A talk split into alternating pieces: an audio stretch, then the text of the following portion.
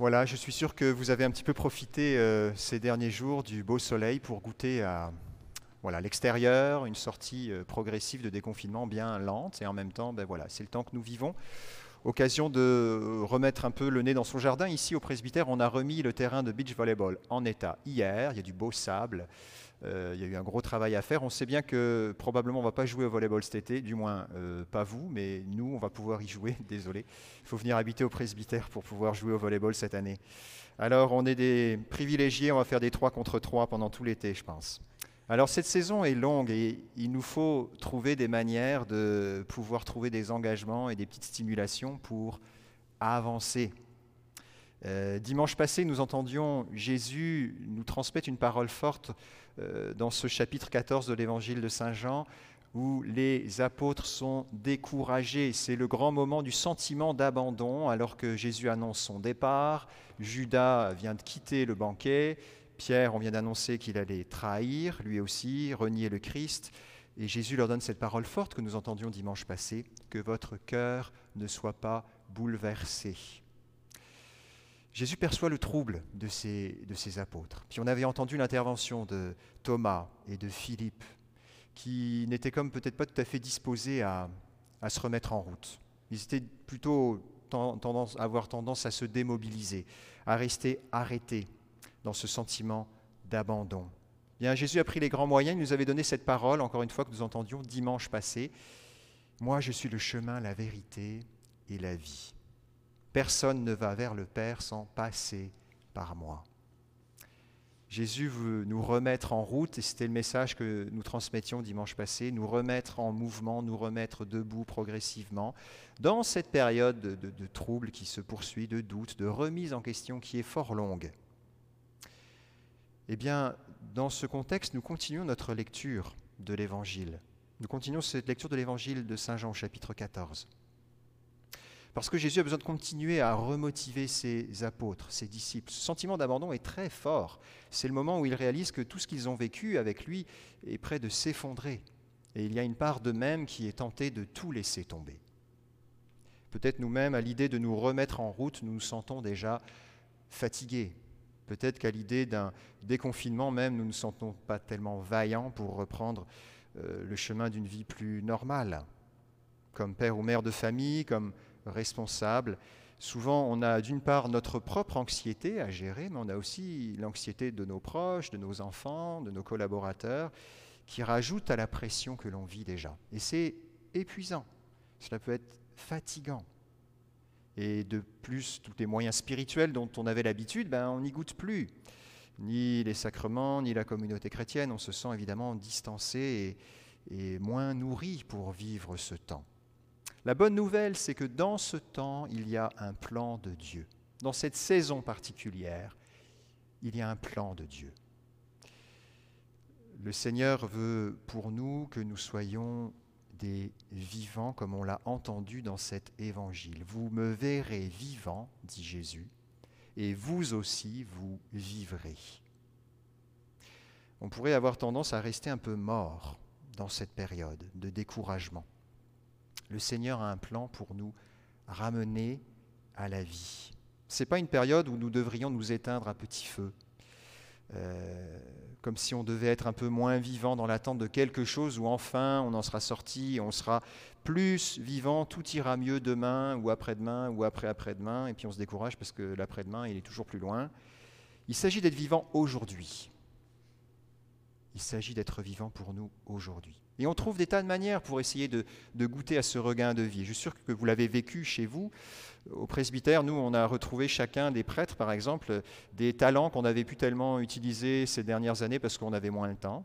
Euh, Père Alexandre s'est remis à la guitare, moi je me suis remis au chant. Père Martin, qui est avec nous depuis deux semaines, nous coach maintenant les pratiques de musique. Donc vous voyez que nous remettons euh, à l'usage des talents naturels qu'on avait laissés endormis pour nous donner de l'énergie en fait, parce que ça nous fait du bien, parce que ça nous redonne euh, cette énergie dont nous avons tant besoin dans ces temps. Dans le même temps, il s'agit aussi pour nous de retrouver la vie, mais spirituellement parlant. Il y a ces outils humains qui sont très bons, mais nous avons besoin de rester vivants et de retrouver la vie spirituellement. Comment vivre réellement, vivant spirituellement dans un temps d'incertitude et de pression? D'abord, il me semble qu'il faudrait que nous reconnaissions humblement où nous sommes rendus intérieurement. Qu'est-ce qui se passe dans mon cœur? Qu'est-ce que je ressens? Quel est mon état intérieur maintenant? Et d'être vraiment honnête avec nous-mêmes. Euh, je lisais un article cette semaine qui s'intitulait euh, Avez-vous réussi votre confinement? C'est horrible comme question. Parce qu'on est tous en train de se demander, mais qu'est-ce que j'ai fait de mon confinement? Puis là, vous voyez sur les réseaux sociaux un tel qui fait des super trucs avec ses enfants, puis un autre qui, qui, a fait des super recettes, et puis un autre qui a créé des nouvelles activités. Et puis nous, on a l'impression qu'on n'a pas fait grand-chose. On voit qu'on est encore moins d'énergie après huit semaines qu'on en avait au début. On a plus de temps, on arrive moins à travailler, on ne comprend pas ce qui se passe. Il s'agit d'être honnête avec ce que nous ressentons, sans regarder ce qui se passe chez le voisin d'être honnête avec ce qui se passe dans notre cœur. Quel est mon état intérieur? Qu'est-ce que je ressens dans mon intériorité? La deuxième étape, une fois que nous réalisons, que nous ressentons, que nous, goûtons à ce qui se passe à l'intérieur de nous-mêmes, eh bien, il s'agit de le dire à Dieu, de le dire à Dieu dans une prière. Parce qu'on oublie parfois de parler dans ces moments un peu difficiles de choses qui vont peut-être pas très bien à l'intérieur, et peut-être qu'on pense aux autres parce qu'on se dit, bah là, il faut que je gère. Et puis on pense aux enfants, on, on pense aux situations qui nous entourent. Euh, il y a un moment donné, il faut aussi regarder ce qui se passe dans notre intérieur et le dire au Seigneur. Non, je ne suis pas capable de gérer ça tout seul. Il attend euh, que je m'ouvre, que j'ouvre mon intériorité à sa présence. Seigneur, tu vois mon cœur comment il est aujourd'hui. Tu vois l'anxiété qui règne, ou la frustration, ou la colère lui dire tout simplement. Troisième élément, eh lui demander ce dont nous avons besoin. C'est un, verset qu'on n'a pas entendu dans cet évangile, mais qui précède, il faisait la charnière entre l'évangile le dimanche passé et cet évangile d'aujourd'hui. Vous pouvez retrouver ce passage dans Jean 14, 14, facile à retenir, Jean 14, 14. Quand vous me demanderez quelque chose en mon nom, je le ferai, dit Jésus. Quand vous me demanderez quelque chose en mon nom, je le ferai. Ben, il s'agit de demander, oser demander, accepter, avoir l'humilité de demander au Seigneur ce qui nous faut, ce dont nous avons besoin dans ce moment, dans cette intériorité qui est peut-être fort troublée, parce que nous n'avons pas la solution. Nous ne pouvons pas nous donner à nous-mêmes ce dont à ce moment précis nous avons besoin, mais le Seigneur, lui, veut le faire. Et il est fort pour nous d'avoir foi en cette parole quand vous me demanderez en mon nom je le ferai. Et c'est vrai que ce n'est pas si facile. Hein c'est pas si facile et on le voyait dans cet évangile. Cet évangile est comme partagé entre ce que vivent les disciples et ce que vit le monde. Euh, Jésus dit aux disciples, vous, vous me verrez, vous me verrez vivant. Et d'un autre côté, le monde ne le verra pas.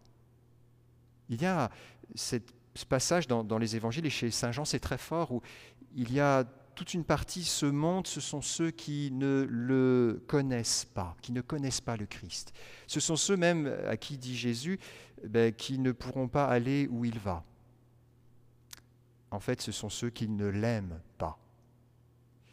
À l'inverse, les disciples ben, vont être ceux qui humblement cherchent à aimer Jésus, à accepter qu'ils ont été choisis de lui et à accepter de l'aimer comme le dernier verset qu'on vient d'entendre dans cet évangile.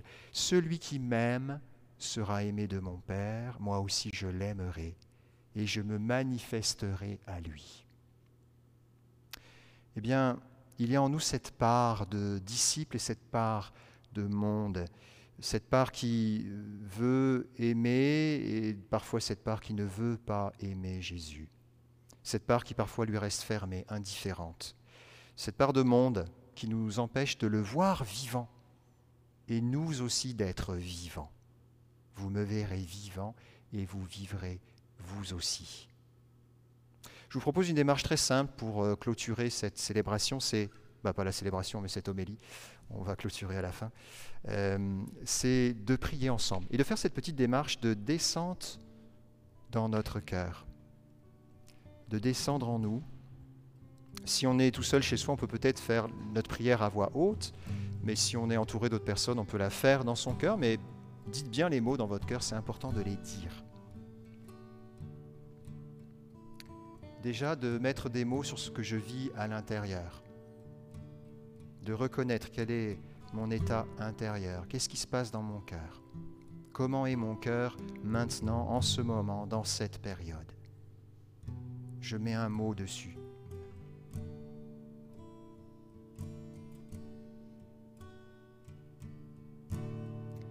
Ensuite, de nous adresser à Dieu.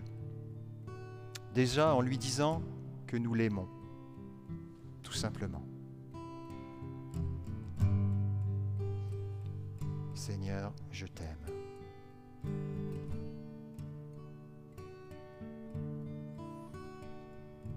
Ensuite, en lui parlant et en lui disant dans quel état est mon cœur aujourd'hui, et lui nommer ce que je ressens. Seigneur, tu vois mon cœur maintenant. Je nomme comment est mon cœur.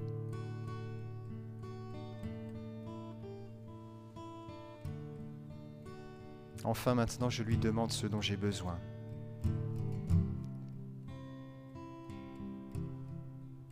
Quand vous me demanderez quelque chose en mon nom, je le ferai.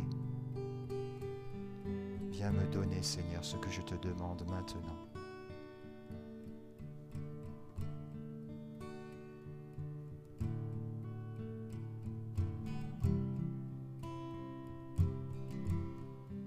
En nos cœurs. Descends.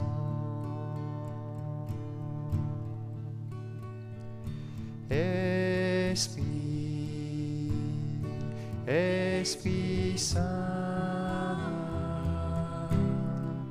en nos cœurs, descends.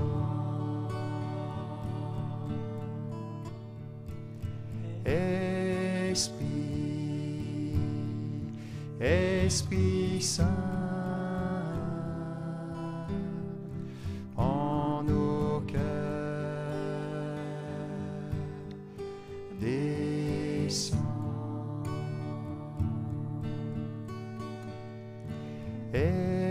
Esprit, Esprit Saint,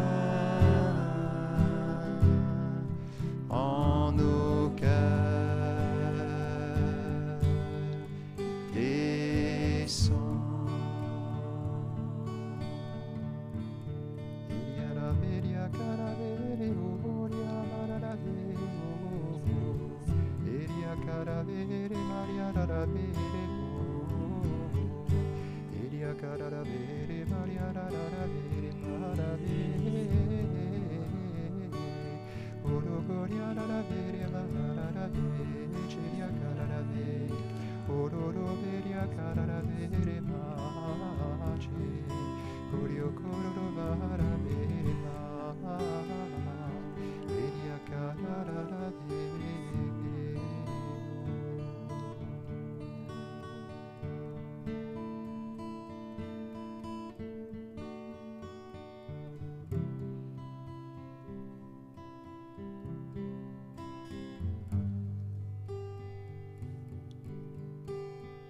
Merci Seigneur pour ce que tu fais en nous maintenant. Merci de descendre dans nos cœurs et merci pour ton œuvre dans nos vies. Oui Seigneur, tu nous invites à t'aimer davantage et à nous laisser aimer de toi. Celui qui m'aime sera aimé de mon Père. Moi aussi je l'aimerai et je me manifesterai à lui.